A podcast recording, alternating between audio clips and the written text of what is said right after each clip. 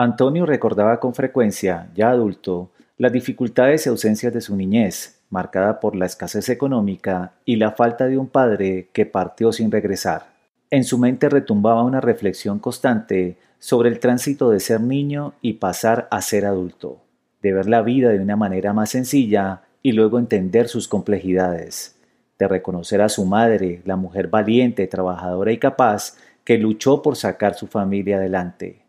Con todo esto, Antonio escribiría en un cuaderno de hojas amarillas una canción que se convertiría en una de las canciones colombianas más escuchadas y tarareadas en todo el mundo.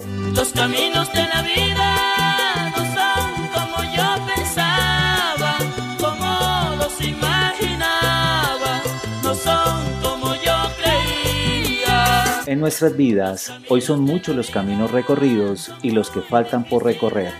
Constantemente aprendemos de los tropiezos y valoramos las cosas cotidianas que antes no veíamos y no significaban nada para nosotros. Empezamos a entender qué es vivir cuando creemos que ya nuestro tiempo se agota.